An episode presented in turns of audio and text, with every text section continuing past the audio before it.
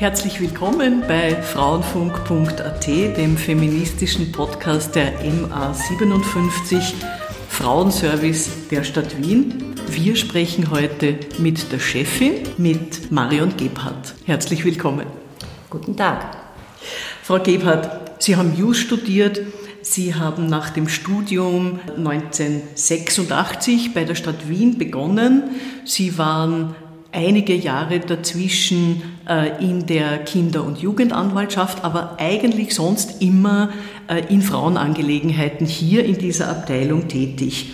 Was hat Sie daran so begeistert? Ja, ich sage immer, äh, das gibt mir hier die Möglichkeit, das zum Beruf zu machen, was auch so meine Leidenschaft ist. Ich bin bezahlte Feministin, wenn ich hier arbeite und das war für mich natürlich sehr verlockend, als damals die Abteilung gegründet wurde und ich die Möglichkeit hatte, äh, hier zum Team zu gehören, habe ich sofort zugesagt. Was ist für Sie als gelernte Feministin mit diesem Berufsweg, was ist für Sie Feminismus? Für mich ist Feminismus, äh, sich einzusetzen für eine geschlechtergerechte Gesellschaft und das auch möglichst selbst so zu leben. Gelingt das immer? Das ist schwierig. Also das selber Leben gelingt besser. Äh, der Einsatz für die geschlechtergerechte Gesellschaft ist teilweise doch immer noch mühsam. Nicht so mühsam wie noch vor 20, 30 Jahren. Aber nachdem Geschlechtergerechtigkeit noch immer nicht selbstverständlich ist, bleibt es doch eine recht herausfordernde Angelegenheit. Ich habe ja schon mit etlichen Frauen ein Gespräch geführt zum Thema Feminismus und eine der Fragen war euch immer, ist Wien eine gute Stadt für Frauen? Und ich muss sagen, durchgängig kam die Antwort, ja. Sie sind ja Teil dessen, dass es in dieser Stadt mit den Frauen doch sehr gut geht und dass die Frauen ein gutes Betätigungsfeld und ein Feld haben, sich zu verwirklichen. Was braucht es dazu alles? Also es braucht auf jeden Fall ausreichende Einrichtungen, die die Themen auch vorwärts treiben. Also da sind wir in Wien wirklich sehr gut aufgestellt. Wir haben damals angefangen eben mit einer Frauenabteilung und aus dem heraus sind dann wieder andere Einrichtungen entstanden.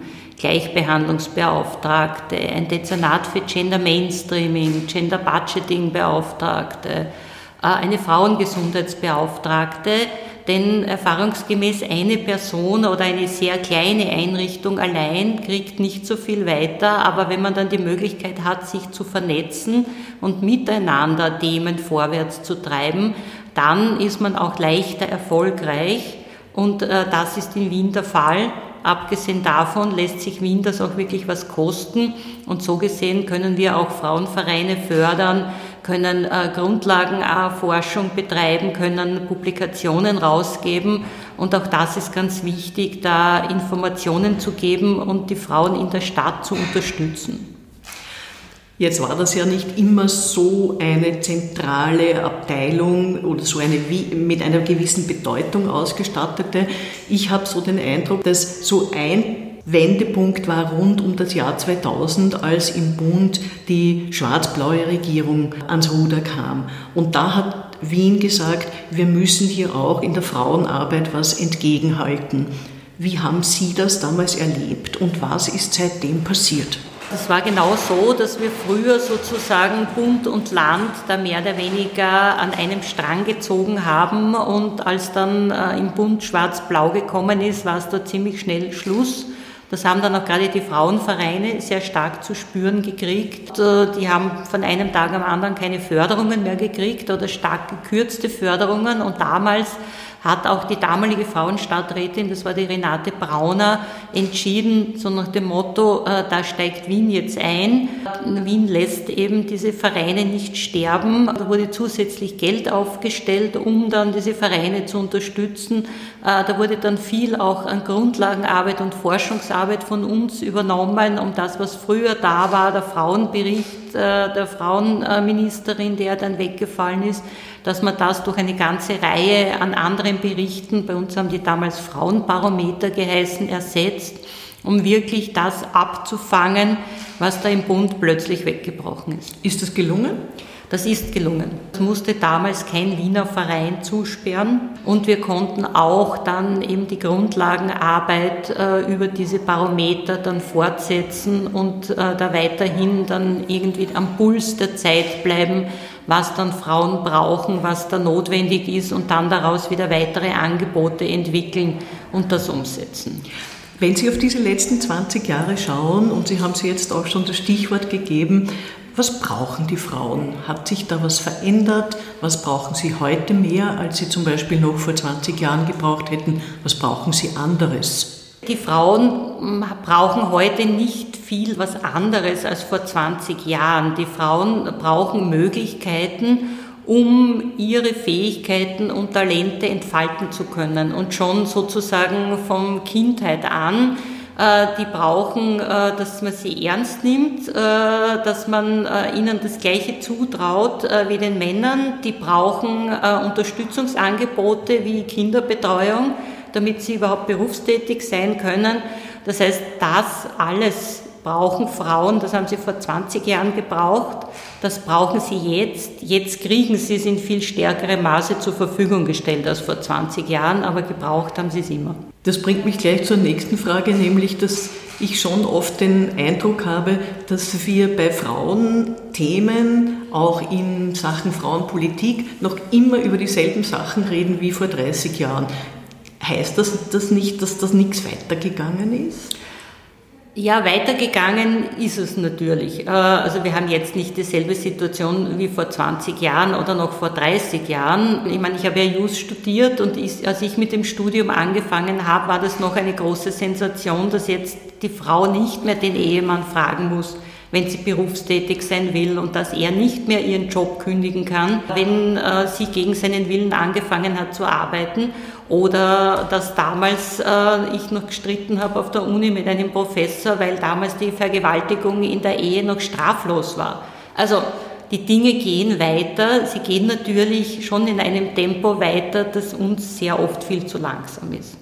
Alle diese Dinge, die Sie erwähnen, also große Familienrechtsreform, vieles von dem, was sehr radikale Verbesserungen gebracht hat für die Frauen, geht auf Johanna Donald zurück. Haben Sie darüber hinaus Vorbilder? Ja, Vorbilder, das sind für mich nicht so die großen Frauennamen, sondern ich habe immer wieder im Lauf auch meiner Tätigkeit Frauen kennengelernt, die das einfach vorgelebt haben, so auf ihren Rechten zu bestehen und das auch zu vertreten und äh, nicht nett zu sein, unter Anführungszeichen. Ich habe auch bei mir im Zimmer hängen ein Plakat, da steht oben, nett kann ich auch, bringt aber nichts.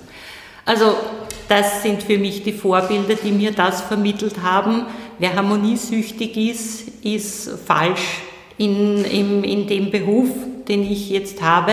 Da kommt man nicht weiter, da macht man keine Meter. Und das waren so immer meine Vorbilder, dass Frauen einfach sagen, so nach dem Motto, was Sache ist und lästig bleiben und dafür einstehen, auch wenn sie sich nicht beliebt machen. Ich komme nochmal auf Johanna Donald zurück. Ihr war es schon damals sehr, sehr wichtig, dass Frauen selbstbewusst auftreten, lernen, selbstbewusst sind. Hat sich da was getan aus Ihrer Sicht? Da hat sich durchaus was getan. Man kann natürlich nie für alle Frauen sprechen.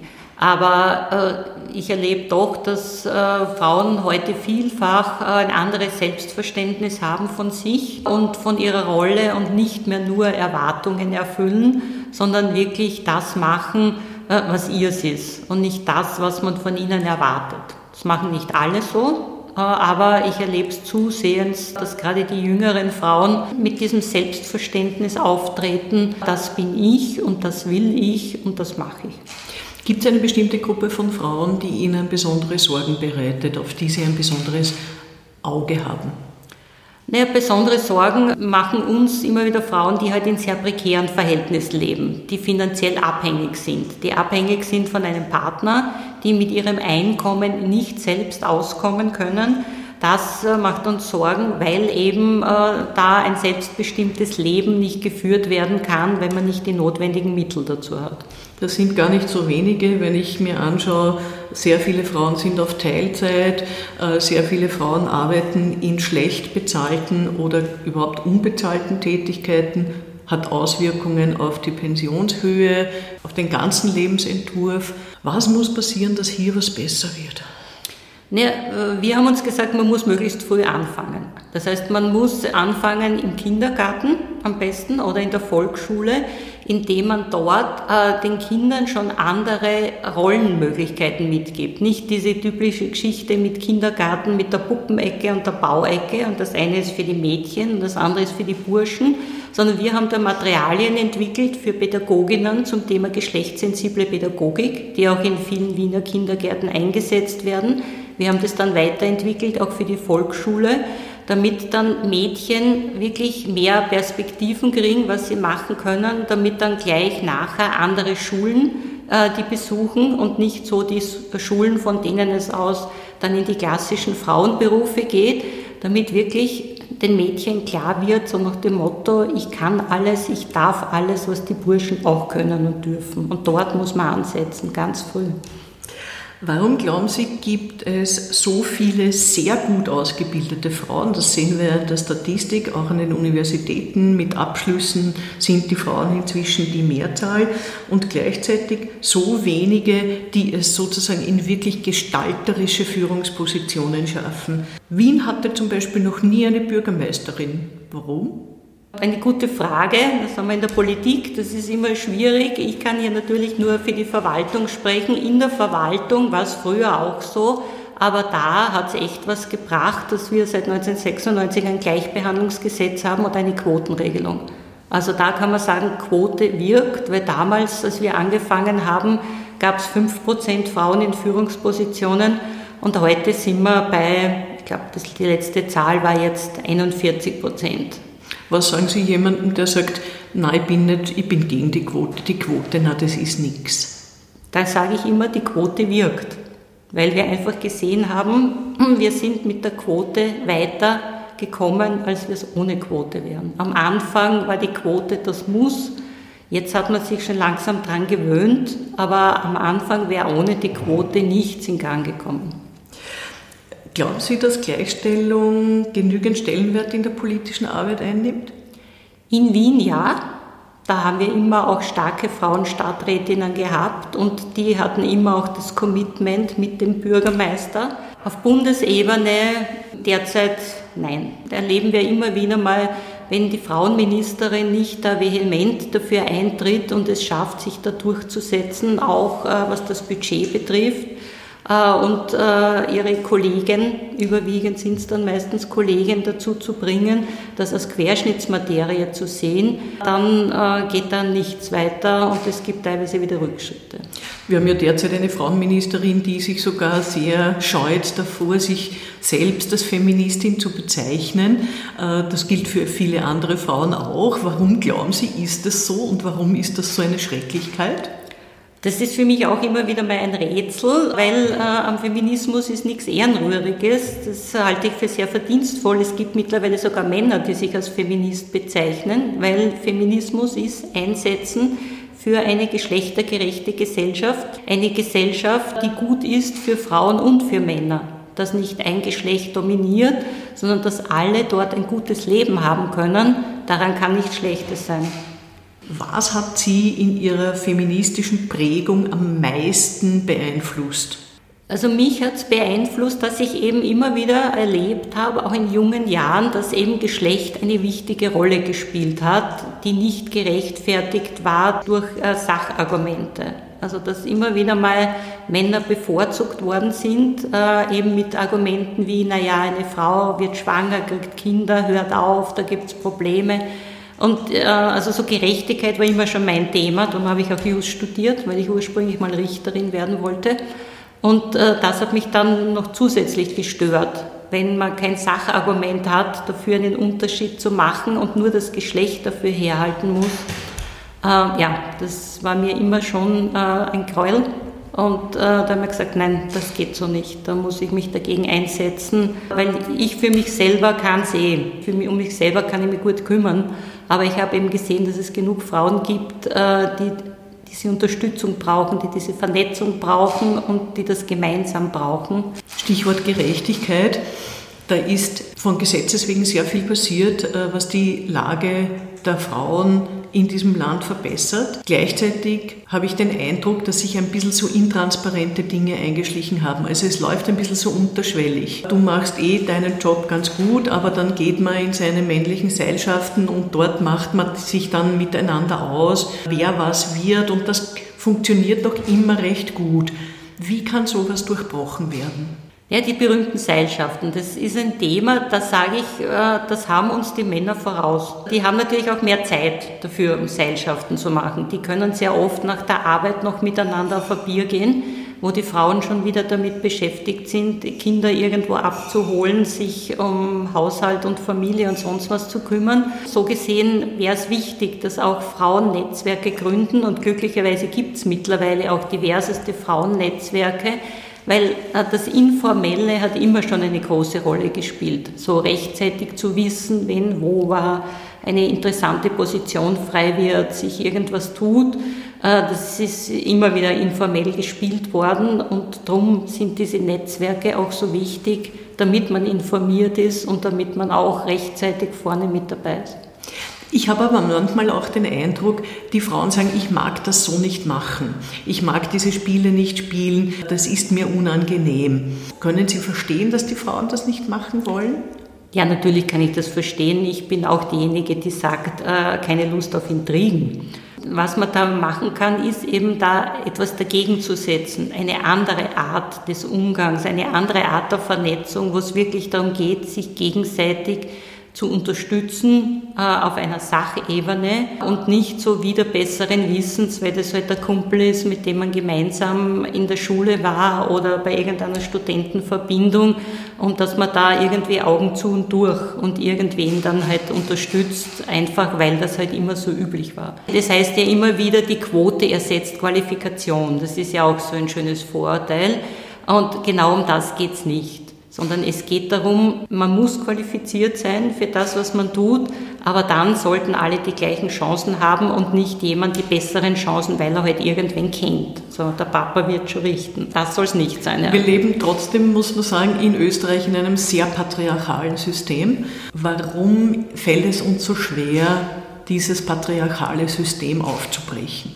Wir dürfen nicht außer Acht lassen, Wien ist zwar eine Großstadt, aber damit hat sich's dann auch schon. Das heißt, Österreich ist schon noch äh, ein sehr ländlich geprägt. Da spielen andere Werte, Haltungen eine Rolle. Ich komme selber vom Land. Das ist ein großer Unterschied, äh, was dort den Alltag bestimmt. Dass Dinge sich da ändern, das ist natürlich noch einmal eine größere Herausforderung.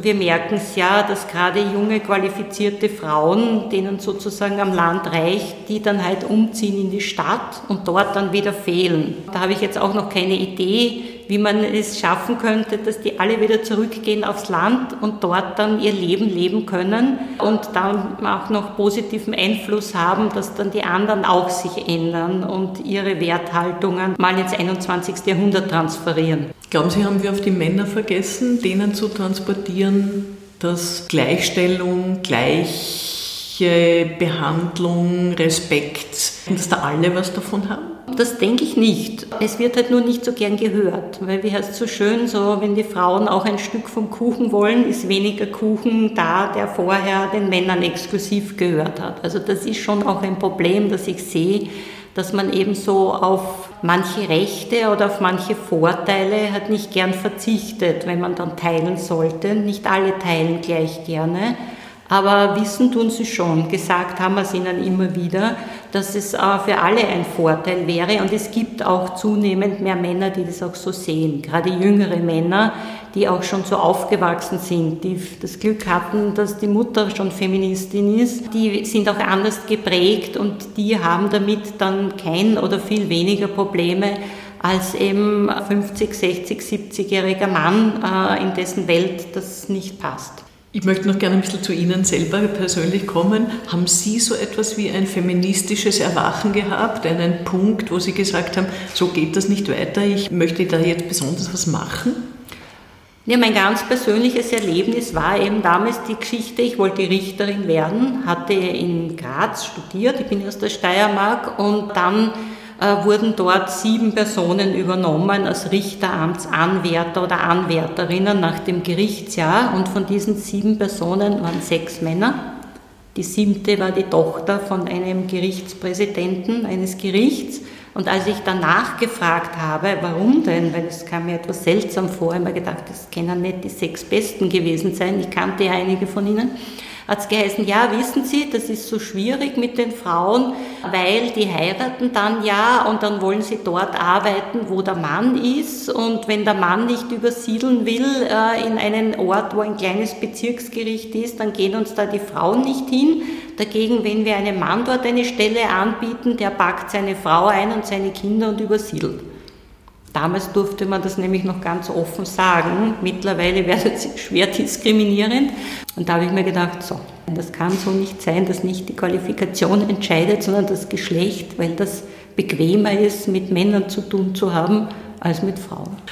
Glauben Sie, dass der Feminismus eine Perspektive hat? Nehmen Sie so etwas wie eine neue Bewegung wahr? Ja, also der Feminismus hat Zukunft, auf jeden Fall. Es gibt schon Unterschiede, so äh, wenn ich mir anschaue, Feministinnen meiner Generation und den sogenannten neuen Feministinnen oder den jüngeren Frauen, die können natürlich schon auf dem aufsetzen, was eben Frauen schon vor mir oder eben jetzt aus meiner Generation da erkämpft haben. Das heißt, die haben eine andere Startposition aber ich finde es gut, die geben sich damit nicht zufrieden, die Dinge zu halten, wie sie sind, sondern die wollen auch noch mehr, weil die auch sagen, das Ziel ist noch nicht erreicht. Und das finde ich wirklich, das ist super. In meiner Generation waren Feministinnen auch gesellschaftspolitisch sehr engagiert und das erlebe ich jetzt auch wieder, wenn ich sehe die MeToo-Bewegung, Fridays for Future, sehr viele junge Frauen, die sich hier engagieren. Haben auch Sie den Eindruck, dass die Frauenbewegung wieder sich ein bisschen politisiert und sich gesellschaftspolitisch wieder mehr einbringt? Durchaus. Also noch vor zehn Jahren haben wir gesagt, na ja, schauen wir mal, im Moment haben wir den Eindruck, es stagniert, was den Nachwuchs betrifft, dass wir das Gefühl gehabt haben, viele junge Frauen ziehen sich so ein bisschen ins neue Biedermeier zurück und äh, so nach dem Motto, ich mache mir meine Welt und das ist gut so und die anderen sollen sich ihre machen, interessiert mich nicht. Aber eben, was Sie jetzt angesprochen haben, da haben wir festgestellt, ja, da gibt es jetzt wieder eben Solidarisierung, da gibt es wieder gemeinsames Auftreten. Es war auch toll, dass sich eben das zweite Frauenvolksbegehren da die Frauen gefunden haben und auch ein paar engagierte Männer und wieder Forderungen ganz massiv erhoben haben. Ja, das äh, ist, ist gut so, dass sich da jetzt seit einigen Jahren wieder deutlich mehr tut in Richtung Politisieren. Lohnt sich Ihr Einsatz? Ja, Sonst würde ich es nicht mehr machen. Also an dem Tag, wo ich den Eindruck habe, das ist alles sinnlos und ich äh, kann gemeinsam mit den anderen Frauen keine Meter mehr machen, dann würde ich mir was anderes suchen. Aber ich bin überzeugt davon, der Einsatz lohnt sich. Aber wie gesagt, eine allein, die bringt nichts weiter oder nur in ihrem unmittelbaren Bereich. Wichtig ist, dass wir viele sind. Und solange wir viele sind, werden wir auch äh, immer wieder ein paar Schritte nach vorne kommen. Vielen herzlichen Dank, äh, Frau Dr. Gebhardt, für dieses Gespräch. Ich danke Ihnen zu Hause fürs Zuhören. Sie finden uns auf www.frauenfunk.at, auf der Facebook-Seite der MA 57 Frauen in Wien und auf allen gängigen Ausspielenkanälen für Podcasts. Viel Freude!